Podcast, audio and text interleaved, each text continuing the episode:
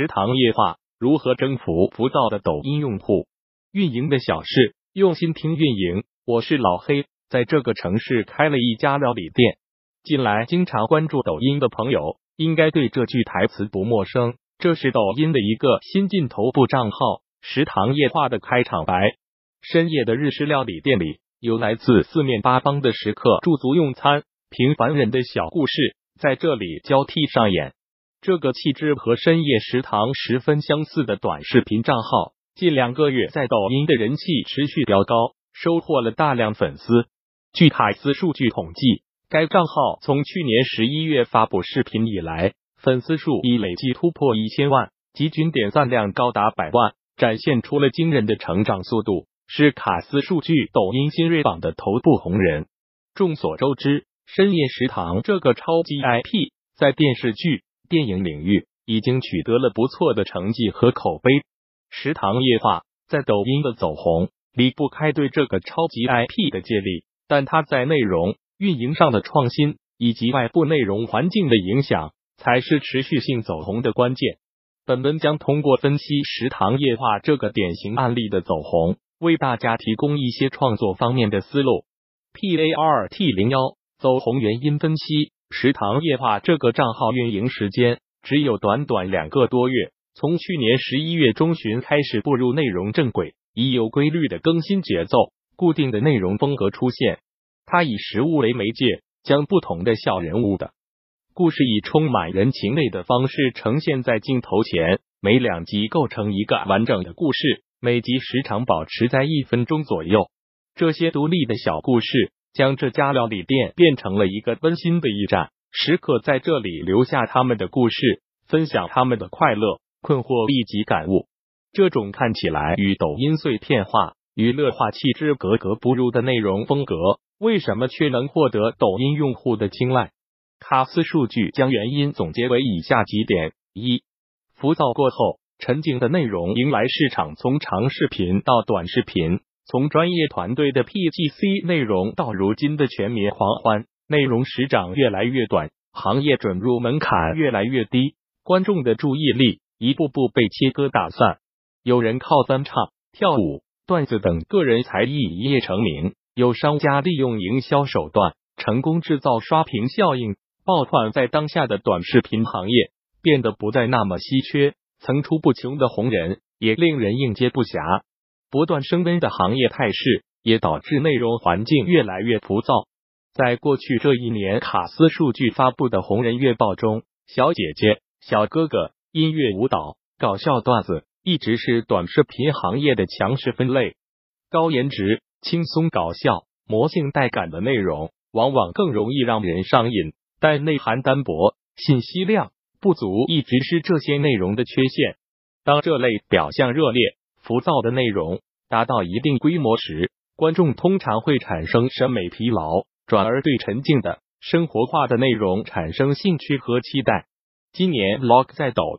音的突然崛起就是一个典型例子。二、生活化慢节奏的表达特色，抖音是一个光鲜亮丽的秀场，大家在这里分享美的、轻松有趣的内容，而平淡的生活化的内容却一直处于观众的视野盲区。食堂夜话就是一个生活化的代表，虽然内容风格明显偏日式，没有真正做到本土化、接地气，但整体来看生活气息十足。在视频中，我们看到的是普通人的生活琐事，烦恼欢乐是平淡无奇的生活常态。其次，高度碎片化、快节奏一直是抖音的标志性特色。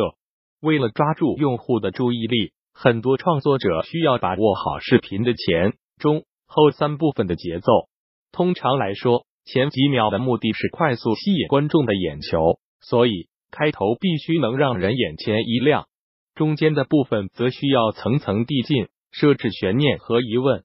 在视频最后一部分做解答、反转、升华或添加一些运营互动的环节。然而，食堂夜话这种极具生活化特色的内容。不需要遵从上述的普适性强的内容创作法则，它没有剧烈的戏剧化冲突，也不需要设置层层悬念，只是通过用餐对话的形式平铺直叙每个小人物的故事，自然而然的将观众带入到温馨的食堂情境中。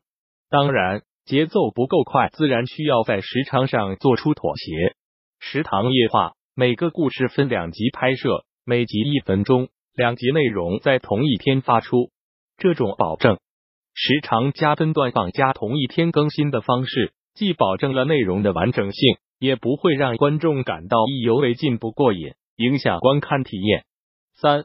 小人物的故事更容易引发共鸣。除了固定角色老黑之外，食堂夜话每期都聚焦于形形色色的普通人，他们是来大城市追求梦想的舞者，是游乐园里的兼职小丑。是因为琐事吵架分手的情侣，这些人就是我们身边最平凡的普通大众。他们的故事构成了社会生活的缩影，在某种程度上具有一定的代表性。即使他们的故事并非每个观众都经历过，但故事本身传达的情感态度是共通的。每个观众都能在这些小人物身上找到自己的影子，感受到相似的喜怒哀乐，与故事中的人物产生共鸣。四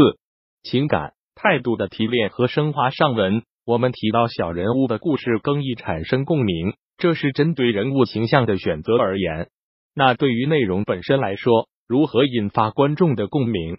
关键就在于对情感态度观点的提炼。尤其是在抖音这种内容爆炸式产出、观众注意力极度稀缺的环境下，对内容做提炼升华。可以有效降低观众主动消化理解的时间和脑力成本。食堂夜话的观点提炼通常体现在标题或内容台词中，这些有力的观点就是对内容的升华和总结。观众可以在这些观点中得到启发或安慰。例如，比起倾诉，我们更应该学会倾听。请你相信，坚持的人终会得到掌声。希望。所有珍惜都不需要靠失去才懂得，这些观点直白易懂，接受门槛较低，更容易引起观众的共鸣。当然，除了行业环境影响、生活化表达特色、聚焦小人物以及内容提炼升华这几点因素外，演员平时自然的表演、专业团队的打造培养，以及深夜食堂这个超级 IP 的辐射，都是推动食堂业化走红不可或缺的力量。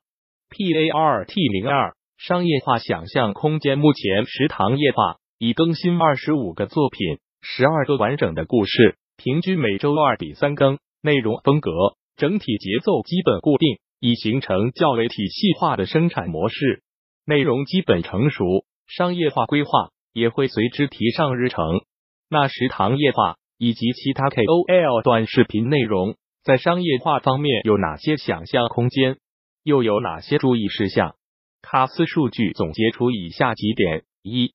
广告植入是主要变现方式之一。对于很大一部分短视频内容创作者来说，广告植入是他们赖以生存的主要变现方式。随着越来越多内容被植入广告，观众已经产生戒备和排斥心理。如何在宣传产品的同时，让广告和内容更好的融合？对于大部分创作团队来说，都是重要的课题。具体来说，可以从这几个方面进行针对性提升：选择与内容调性相符的品牌，品牌与内容调性不符时，